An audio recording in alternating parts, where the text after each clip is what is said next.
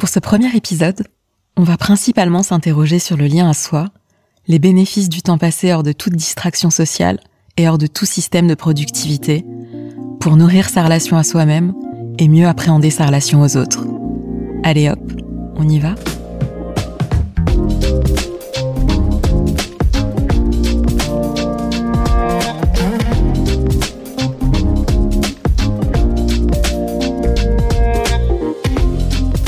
aujourd'hui, on va parler de la relation qui, à mon sens, est la plus importante de notre vie, la relation à soi.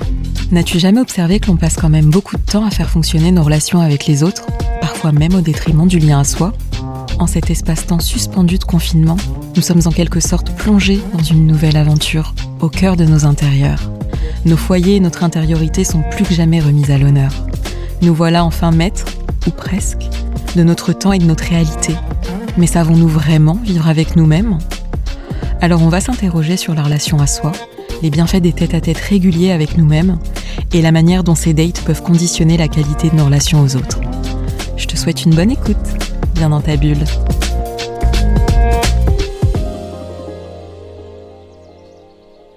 Alors pour commencer, j'ai une question pour toi. Quelle relation entretiens-tu avec toi-même? Alors ce que j'entends par relation ou lien à soi, c'est principalement le temps et les petits soins que l'on s'accorde comme par exemple l'alimentation, le sport, euh, le repos, euh, tout ce qu'on peut appeler la nourriture physique. J'ajouterai par ailleurs les livres, la musique, les podcasts, les activités culturelles et créatives, pourquoi pas également le, calme et la nature, bref, tout ce qui est de l'ordre de la nourriture psychique. Ah, et je considère également les relations aux autres, et même aux animaux. Ça, c'est la nourriture affective. Et j'inclus également dans la relation à soi ce que j'appelle le dialogue intérieur, l'écoute de ses pensées, de ses ressentis et de ses émotions. Bref, si je devais la refaire courte, je définirais le lien à soi comme sa propre écologie intérieure, donc l'ensemble de tout ce que l'on fait pour soi, en solo, la somme de tous les espaces-temps que l'on dédie à son bien-être. Ma définition est sans doute tout à fait subjective, du coup ça m'intéresserait beaucoup de savoir comment tu définirais cela. Et en cette période de confinement, Comment vis-tu ce retour à soi? Que vis-tu? Et qu'as-tu ressenti depuis le début de la période? Dans mon entourage, j'ai ressenti assez vivement que pour certains, les premiers jours ont été plutôt stressants, notamment pour les hypersocialisés et les plus hyperactifs d'entre eux. Ils ont pu redécouvrir une forme d'incapacité à vivre au ralenti. Rien d'étonnant, hein. ça fait quand même quelques semaines que nous sommes complètement exfiltrés de nos vies d'avant, exfiltrés de nos relations sociales, extrait du monde de nos habitudes. Tous nos systèmes relationnels avec lesquels nous avons construit nos, certitudes et nos habitudes sociales sont mis en cause, voire remis en cause. Gros challenge que de devoir rester à la maison, avec les nôtres ou seul, et gros challenge du retour à soi. En tout état de cause, c'est comme si nous nous retrouvions devant une page blanche que nous devions réécrire, comme réécrire le mode d'emploi de nos vies, comme si nous devions recréer un nouvel art de vivre, ramener à l'essentiel, en commençant avec nous-mêmes. Alors tout le monde n'est pas logé à la même enseigne. C'est plus rare, mais je constate également qu'une poignée d'entre nous s'accommode quelque peu de cette distanciation sociale forcée et de ce retour à soi.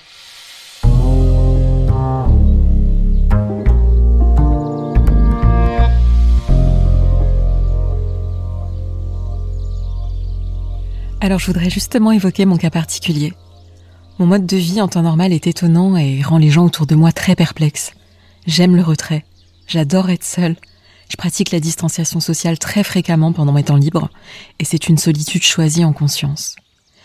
Et tout s'explique, hein. ça prend sa source dans mon enfance. J'ai grandi dans une famille de cinq personnes, mes deux parents, un grand frère et une grande sœur, et on a souvent vécu dans de tout petits appartements.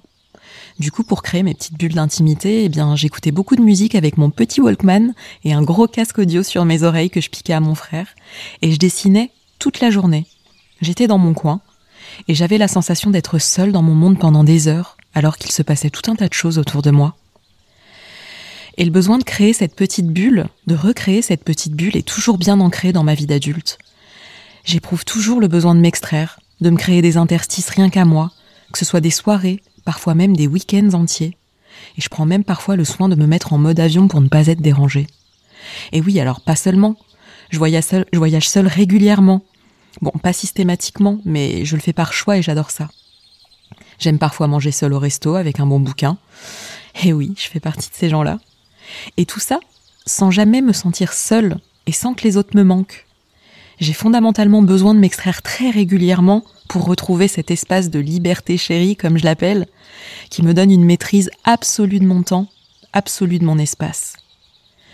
Pour vivre à mon rythme, sans contrainte, sans contrainte horaire, ni obligation, sans aucune adaptation aux autres, ni injonction. Cet espace où je ne fais pas en fonction de ou en réponse de, mais exclusivement pour moi.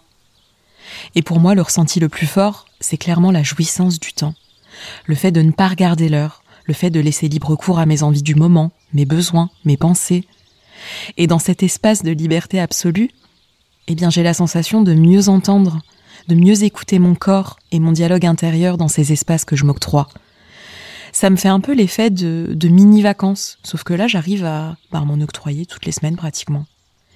Et double effet qui se coule, quand je reviens à la vie sociale, eh bien je prends un max de plaisir à retrouver tout le monde, comme si tout était plus intense et plaisant après ces extractions en solo.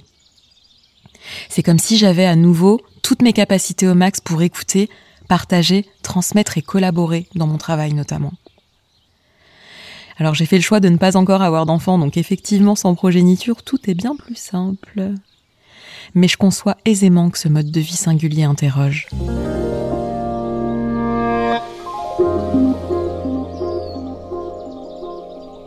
Alors d'après toi, pourquoi le retour à soi est plutôt inconfortable à vivre pour la majorité d'entre nous? T'en penses quoi? Alors pour ma part, je vois différents niveaux de réponse. Premier niveau, je pense que fondamentalement, on ne sait pas être seul. Je m'explique. Si on revient à la base de notre éducation, on ne nous apprend peu ou pas à être seul. Pourtant, c'est un essentiel dans le développement psychique de chaque individu. De nombreuses études sur le développement cognitif abondent dans ce sens. On ne nous apprend pas à être seul. De plus, dans l'inconscient collectif, le fait d'être seul est associé à une situation de détresse subie, comme le deuil, l'abandon, les ruptures. Et le fait d'être seul est parfois même associé à l'isolement. Entre parenthèses, ce sont deux notions différentes. Donc les gens seuls, même momentanément, sont inconsciemment considérés comme punis, D'ailleurs, historiquement, c'est le cas. Hein. Les marginaux étaient isolés de la population, ou jetés en prison, ou carrément mis hors du village, quand c'était pas brûlé sur le bûcher. Et dans notre éducation, euh, bien souvenez-vous, c'est la même chose. Hein. On nous mettait au coin, on nous isolait quand on était puni. Bon, du coup, ça me semble quelque peu logique hein, qu'il soit difficile à concevoir ou à enseigner que la solitude du retour à soi puisse être générateur de bien-être. À mon sens, le deuxième niveau de réponse se situe dans le conditionnement du collectif. Alors effectivement, nombre d'entre nous avons été éduqués dans le collectif, par le collectif et pour le collectif. Nous venons au monde en apprenant à être avec les autres. Donc dans le développement psychologique, affectif et social de chacun, bah, on est clairement marqué par ce qui se joue dans les relations avec autrui. Et de fait, dans toutes les étapes de notre développement et de notre vie active, regardez, le temps social occupe le plus gros de nos journées et de nos semaines. En temps normal, bien sûr, hein, pas en période de confinement. Autre niveau de réponse, je dirais que c'est lié à, notre mode de vie plutôt axé sur la productivité et les distractions. Clairement, nous sommes habitués à être productifs, à honorer nos engagements de vie, quels qu'ils soient, hein, dans le pro comme dans le perso, et on est également habitué à aller vite. Par ailleurs, nous avons accès à une myriade de distractions via nos, écrans, notre vie connectée, euh, nos amis, nos collègues, nos familles, euh, pour certains les relations extra-conjugales. Et pour certains, enfin je sais pas si, si vous faites attention, mais on a aussi beaucoup de réflexes quand on rentre chez soi par exemple. Mettre la télé, la radio, la musique, un fond sonore, comme pour meubler. Certes, meubler, se divertir de temps en temps, et c'est nécessaire. Mais si le divertissement devient un comportement systématique, je pense que c'est absolument néfaste, physiquement et, mentalement. Nos cellules et nos organes ont, besoin de repos pour se régénérer, et très fréquemment. Bref, si on nous retire notre vie sociale, nos écrans et divertissements, eh bien qu'est-ce qu'on expérimente? C'est une forme de vide. où la peur de ne rien faire et de ne rien avoir nous habite. Et il semble qu'on cherche constamment à se distraire et à ne pas se retrouver seul.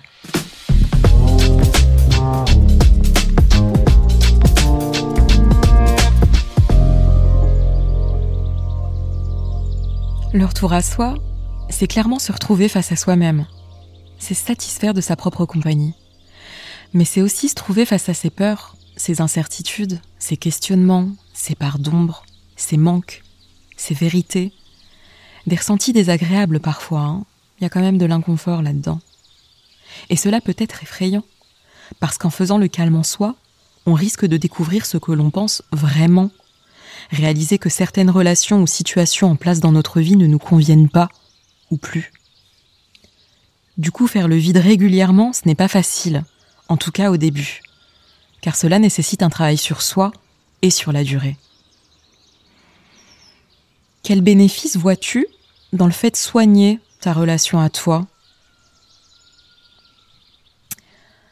Si je devais résumer, pour ma part, je dirais que euh, passer du temps en tête à tête avec soi-même, ça agit comme un régulateur d'émotions. C'est quelque chose qui peut avoir un véritable effet apaisant, qui nous prépare à mieux nous engager avec autrui, pour euh, mieux écouter, mieux prendre en compte, mieux décrypter des choses très subtiles dans une relation. Tout ce qui est de l'ordre, euh, par exemple, du, langage non verbal ou, euh, ou par exemple de l'intuition. Je trouve que soigner la relation à soi, ça apporte également énormément de clarté d'esprit. Puisque dans le quotidien de la vie, euh, dans le travail, les amis, dans nos vies connectées, eh bien on a tendance à surcharger le flux d'informations que reçoit le cerveau, mine de rien. Et il peut être bénéfique, voire salutaire, de faire des petites pauses et de se retirer pour faire le point. Et ces moments, passés seuls, permettent de libérer l'esprit de la surcharge qu'il a reçue.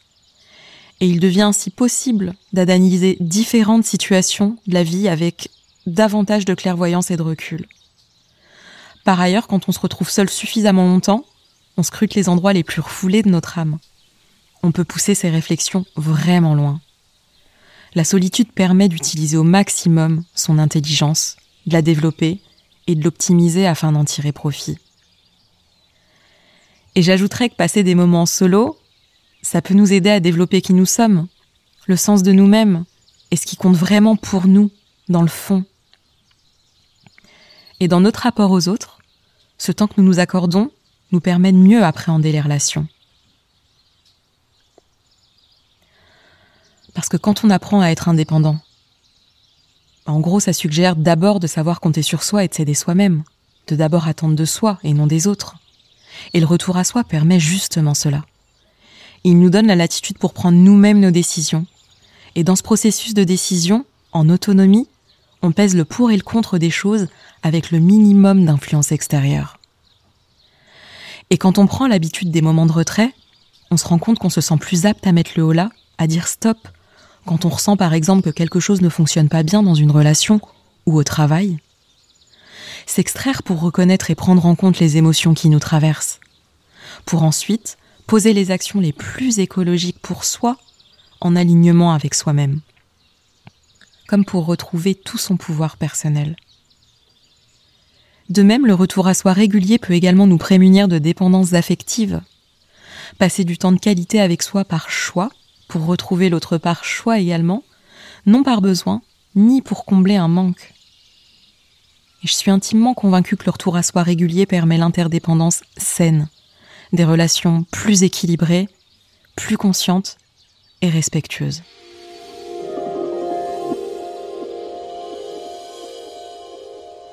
Et toi, comment soignes-tu ta relation à toi? Bon, passer du temps seul avec soi-même, ce n'est pas qu'une affaire de célibataire et ni une affaire de moine bouddhiste. Je crois que c'est surtout une affaire d'emploi du temps et de priorité. S'octroyer une petite bulle à soi, ça peut être euh, quelques minutes, euh, une heure par jour, je sais pas. En fait, c'est quand ça le fait pour toi. Du moment que tu peux être peinard, pas sollicité et rester au calme. Donc l'idée, c'est de s'organiser des petits interstices de tranquillité. C'est rien de plus que de se créer des dates réguliers avec toi-même. Hein tu prends un moment pour te faire kiffer en toute simplicité et hop. et c'est chacun ses kiffs. Hein. c'est tout ce qui peut t'extraire de toute forme de brouhaha ou d'activité sociale. Donc ça veut dire pas d'écran, pas de mail, pas de compta, pas de téléphone. C'est clairement t'extraire temporairement de tout système social ou tout système de productivité. Quelques exemples archi simples de petits dates avec toi-même. Tu vas voir, c'est, c'est tout bête. Lire au calme, simplement. Les études scientifiques abondent dans le sens du repos et du bien-être à la maison. Et par exemple, les activités intellectuelles comme la lecture de romans un pied préviendrait de certaines maladies mentales. Cuisiner aussi. Typiquement des choses que tu n'as encore jamais fait, des recettes complètes de régions ou de pays différents, de la pâtisserie aussi, des choses, ouais, quelque peu techniques. Ça figure parmi les meilleures thérapies contre l'anxiété. Hashtag manger bouger. Geeker aussi. Euh, geeker, approfondir un sujet ou une discipline qui t'intéresse. Apprendre de nouvelles choses par petites touches. Te former sur une nouvelle compétence ou un outil. Apprendre une nouvelle, une nouvelle langue via des applications hyper, hyper ludiques. Faire des listes de tes objectifs de vie, etc. Enfin, toutes ces activités permettent de stimuler l'intellect et d'entretenir activement l'estime de soi encore plus simple. Hein. Ça peut commencer par euh, des petits étirements euh, lentement au réveil pendant quelques minutes, euh, visualiser tes moments préférés de la journée, aussi simple soit-il. Prendre ton thé, ton café, ton jus le matin au calme avec ta, ta musique préférée du moment, avec un podcast ou en lisant les extraits d'un livre de mantra ou de sagesse. bref, quelques minutes qui contribuent clairement à nourrir le lien à toi. Et en cette période de confinement, même juste t'octroyer de la rêverie, une petite sieste en journée, ça ralentit les pensées et permet de te régénérer psychiquement. En gros, nourrir la relation avec toi-même, c'est faire petit à petit plein de petites choses très simples qui te déconnectent temporairement et te font juste du bien.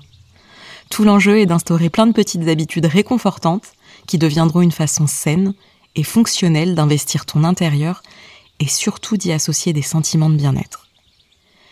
Et je tiens à préciser que scroller sur Instagram ou Facebook ne fait pas partie des activités solitaires qui aident à mieux se reconnecter avec soi-même. Désolé.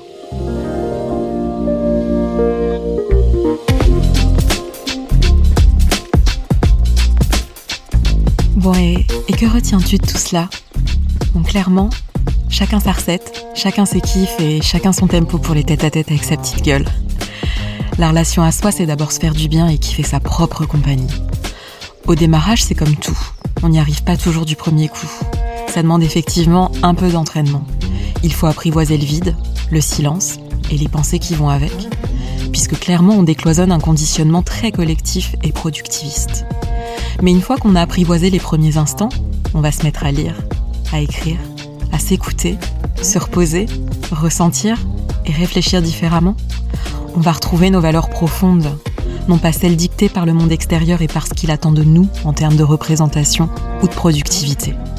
On va peu à peu se repenser, se retrouver, trouver des ressources et des vérités intérieures qu'on écoute peu, voire pas du tout, dans le mouvement continu de nos vies ultra socialisées. On va trouver un immense espace de liberté extraordinaire et insoupçonné. Le tout étant de comprendre qu'il faut peut-être arrêter de chercher le bien-être à l'extérieur de soi, ne pas chercher à remplir le temps. L'idéal serait de recréer un ratio équilibré entre vie sociale et vie intérieure. Et idéalement, ne pas attendre d'être dépassé par les événements ou se retrouver dans une situation de détresse pour renouer avec soi-même. Et si tu commençais, un pas après l'autre, à inscrire de nouvelles habitudes de vie qui ne dépendent que de toi, je pense que tu ressentiras bien assez tôt que la démarche est très utile à ton bien-être lorsque tu y auras goûté, et je t'invite à m'écrire si tu souhaites partager c'est une chance inouïe que de nourrir la relation avec ton meilleur compagnon de vie. C'est toi-même, et à ce qu'il paraît, on n'est jamais mieux soigné que par soi-même. J'espère que tu as apprécié ce moment. Alors n'hésite pas à me dire ce que tu en as pensé en m'écrivant à lafreudzone@gmail.com et pourquoi pas me suggérer des thématiques que tu souhaiterais approfondir dans un prochain épisode. Merci, prends bien soin de toi, à bientôt.